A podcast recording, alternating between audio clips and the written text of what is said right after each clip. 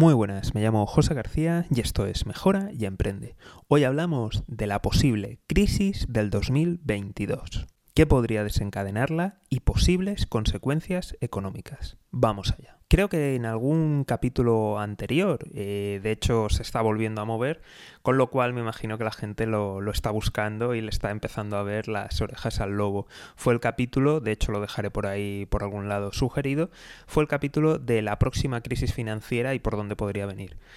Ahora estamos en un momento en el que todos los bancos centrales de las principales áreas monetarias o han subido tipos o están a punto de, subirlo, ya lo han anunciado, han anunciado el roadmap, exceptuando uno, que es la zona euro.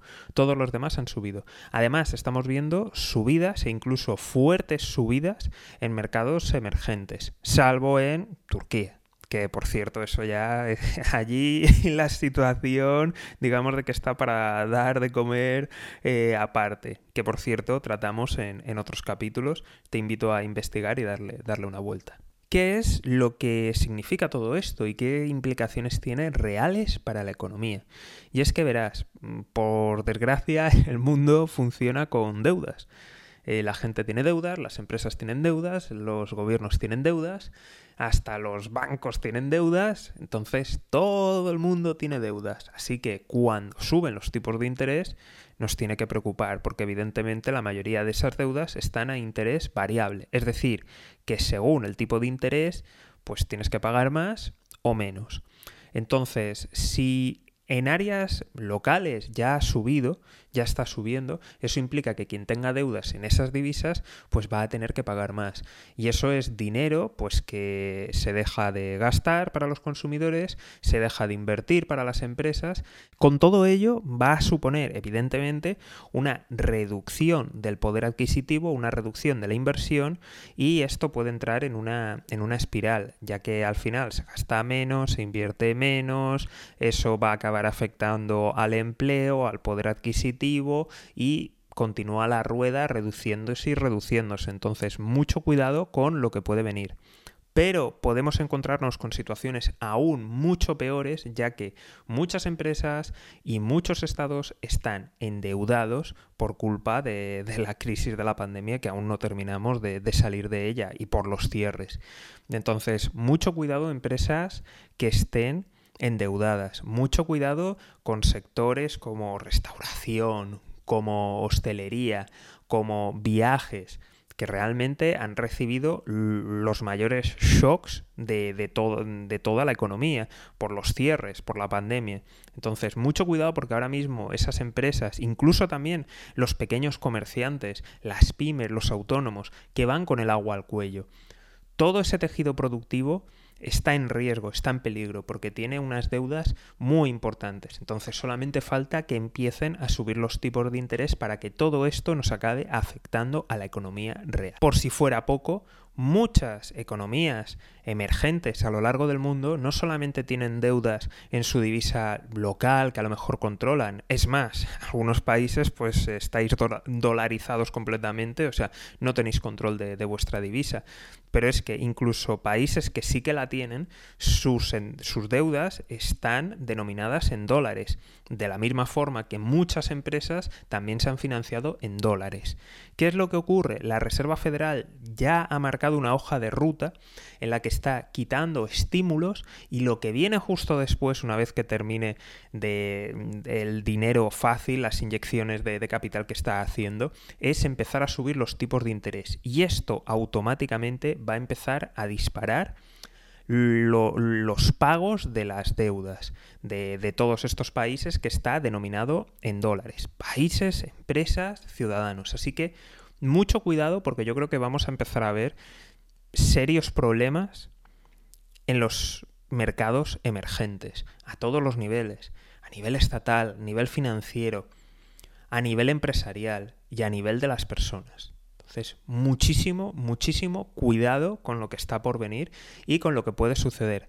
Por otra parte, estos mercados emergentes ya han subido tipos, ya llevan un tiempo subiendo tipos, con lo cual la olla a presión empeora, porque no es solamente la gente que tiene sus deudas en dólares, sino incluso si tienes deudas a nivel local, también estás sintiendo ya la presión. Así que esto mm, puede ser algo bastante catastrófico en economías emergentes. Recordemos la crisis de los mercados asiáticos. La Reserva Federal empezó a subir tipos de interés, muchos países se habían endeudado con el dinero barato a tipo de interés casi cero o muy bajo y de repente tuvieron que repagar unas deudas que se hicieron imposibles y tuvieron que refinanciarlo. De hecho, países en Latinoamérica les ha pasado lo mismo, las reestructuraciones de deuda que sufrió México. Entonces, cuidado si tenéis posiciones allí, vigilarlas, prestar mucha atención, cuidado si tenéis negocios y cuidado también a, a nivel personal qué va a pasar con esas deudas si vivís fuera de, zonas monetarias fuertes, revisar exactamente los créditos que tenéis, exactamente a qué están referenciados, ¿de acuerdo? Porque muchas veces no son muy transparentes. Así que muchísimo cuidado y esto podría desencadenar, evidentemente, yo creo que una, tormenta financiera muy importante y que no solamente en esta ocasión no solamente va a afectar a, estados, sino creo que también va a afectar muy fuerte a algunas empresas y también a, a, a, personas comunes y normales, a consumidores, y creo que puede ser una tormenta muy grande y más cuando aún no ha acabado la pandemia y aún no, no, hemos terminado de los efectos económicos secundarios que ha dejado. Esto, como siempre, va a ser especialmente dañino en mercados emergentes. Evidentemente va a haber problemas en, zonas eh, monetarias fuertes y en áreas más desarrolladas, pero en emergentes va a ser un desastre. Por otro lado, en las zonas más desarrolladas, evidentemente, subidas de tipos de interés lo que va a hacer es que vuelva capital, que se vaya retirando. Evidentemente, esto en cierta medida va a ser positivo, va a ser positivo para algunas empresas, para el capital, y, esto va a tener también otra consecuencia muy, muy, muy importante, y es en el tema de activos financieros total o prácticamente especulativos, pues que es posible que, empiecen a caer y que tengamos una tormenta financiera enorme porque hay muchísimo dinero puesto en activos financieros extremadamente volátiles, extremadamente especulativos y hay burbujas por todas partes. Entonces, cosas tradicionales muy posiblemente se van a ver beneficiadas, cosas alternativas yo lo vigilaba mucho. Hay que tener en cuenta, y a lo mejor esto no. Los tipos de, interés negativos, muchas veces, pues la gente no, no los vive, no, no, los siente, porque tienes que tener unas determinadas cantidades de dinero en el banco que a partir de ahí es que te cobran. Es que te cobran, yo creo que. No sé si todos, pero la mayoría de bancos te cobran. Así que eso ha hecho que mucha gente diga, ostras, eh, estoy ahí perdiendo dinero. Si además le sumas las enormes burbujas, los enormes crecimientos que hemos tenido en bolsa y en otros activos, pues la gente al pasar un año ya dijo, ostras, es que estoy perdiendo dinero y luego encima, aunque sea especulativo, es que me estoy perdiendo las subidas. Y entonces ya ha habido mucha gente que se ha animado y ha ido recalentando el mercado porque han dicho, ostras, pues eh, me animo porque sí, está inflado, está sobrevalorado. Pero es que si entro el año que viene va a ser peor y el siguiente es peor. Entonces mucha gente se ha lanzado a invertir simplemente por, bueno, como una manera defensiva, como un, pues apuesto mucho y algo, algo saldrá, rollo como hacen algunas personas con las startups, que se invierten en 10 o en 100 o en 1000 pequeños tickets y dicen, bueno, pues alguno me saldrá un Google y me compensará todo y me hará ganar dinero.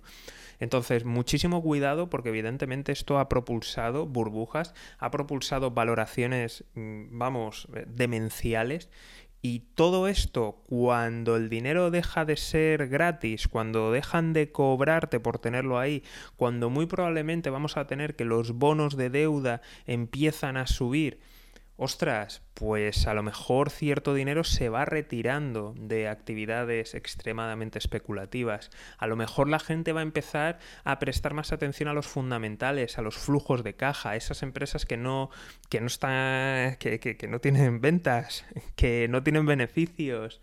Eh, que han tenido unas valoraciones de miles de veces los beneficios, los ingresos, cosas que no tienen sentido, cosas que ni siquiera están facturando. Mucho cuidado con esas cosas, cosas que son 100% especulativas, que solamente tienen valor porque alguien, o sea, en un futuro esperas que alguien te pague más. Mucho cuidado con esas cosas porque yo creo que va, a empezar a ir colapsando poquito a poco. Por otro lado, tenemos evidentemente eh, China, sus múltiples crisis, sus múltiples burbujas, sus intervenciones estatales.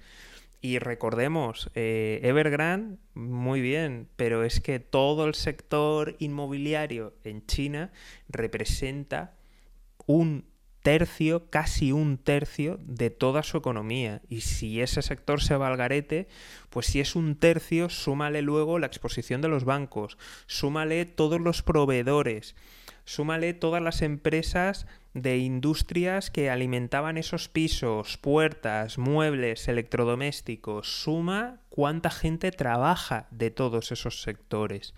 Entonces, puede ser realmente demoledor. Puede ser demoledor. Y ahora China es la segunda economía del mundo y en PIB está cerca de, la de Estados Unidos, por tanto no se puede ignorar que lo que pasa en China va a tener repercusiones en todo el mundo. Evidentemente, si tienes exposición, pues bueno, yo lo revisaba, solamente te invito a ver lo que está pasando con inversores extranjeros, no solamente en el caso de Evergrande, Caixa, sino de, de otras empresas, los crackdown que ha habido en el sector tecnológico, así que muchísimo cuidado con la crisis china, ¿qué tenemos que ver? Las siguientes derivadas, ¿de acuerdo? Y las siguientes derivadas son proveedores. Proveedores como, por ejemplo, puede ser toda la zona de América eh, Latina. Y volvemos a llueve sobre inundado. ¿Por qué? Porque si se ralentiza y se ralentiza de manera brusca la economía de China, evidentemente el consumo de materias primas también se va a ver muy afectado. ¿Quién se va a ver también muy afectado que vende muchas materias primas a China?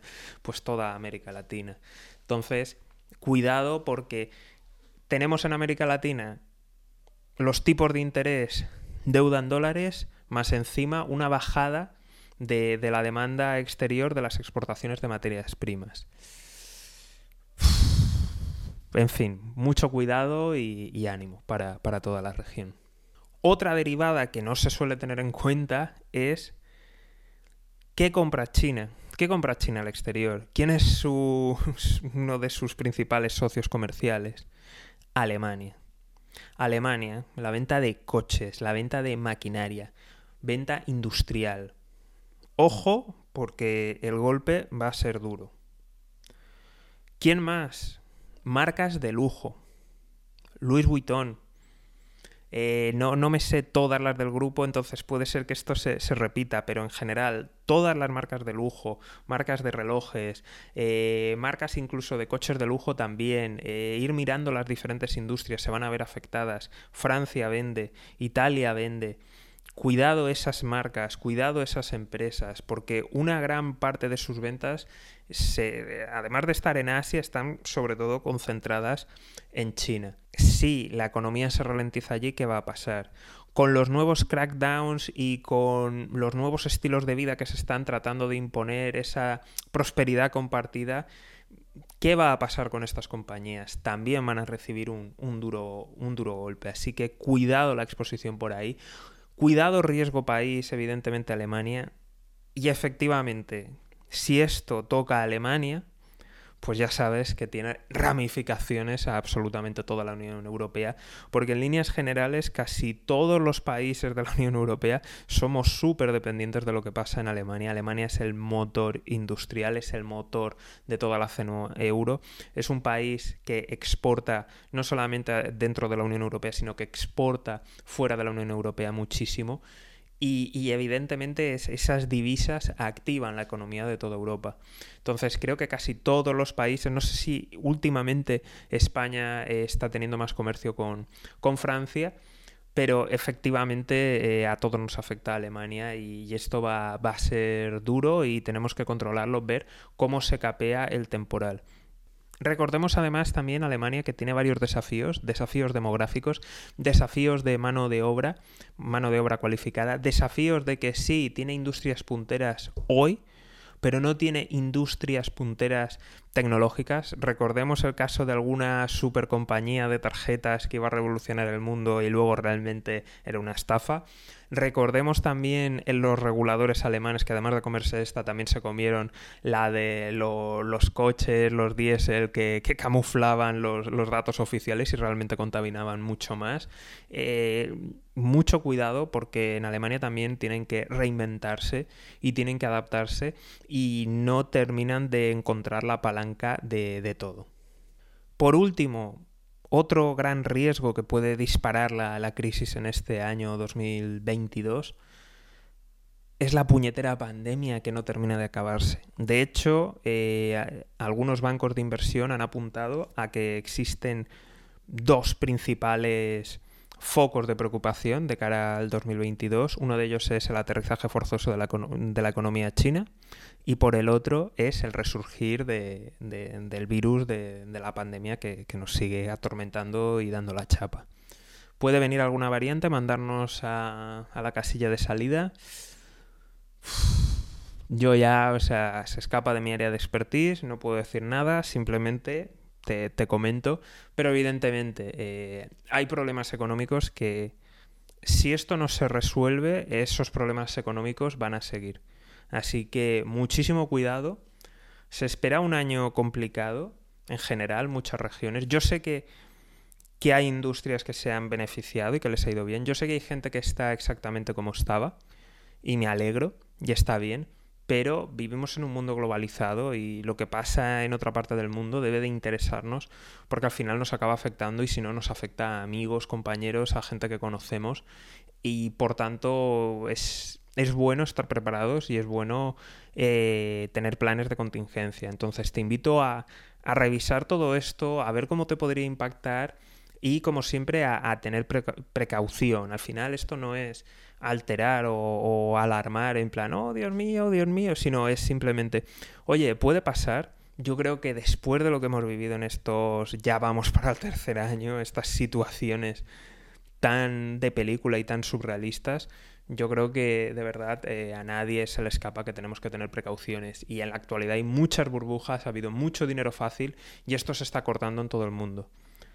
Así que, como siempre, si queréis enteraros de, los mejores análisis económicos, de estas noticias que pasan a veces desapercibidas o que no se terminan de contar ni de explicar bien, ya sabéis, seguimiento, suscripción lo más importante de todo, el correo electrónico, porque como ya os he comentado en algún otro programa, en la China continental esto no se puede escuchar. Así que como siempre, os deseo la mejor suerte del mundo. Nos vemos aquí en Mejora y Emprende. Un saludo y toda la suerte del mundo.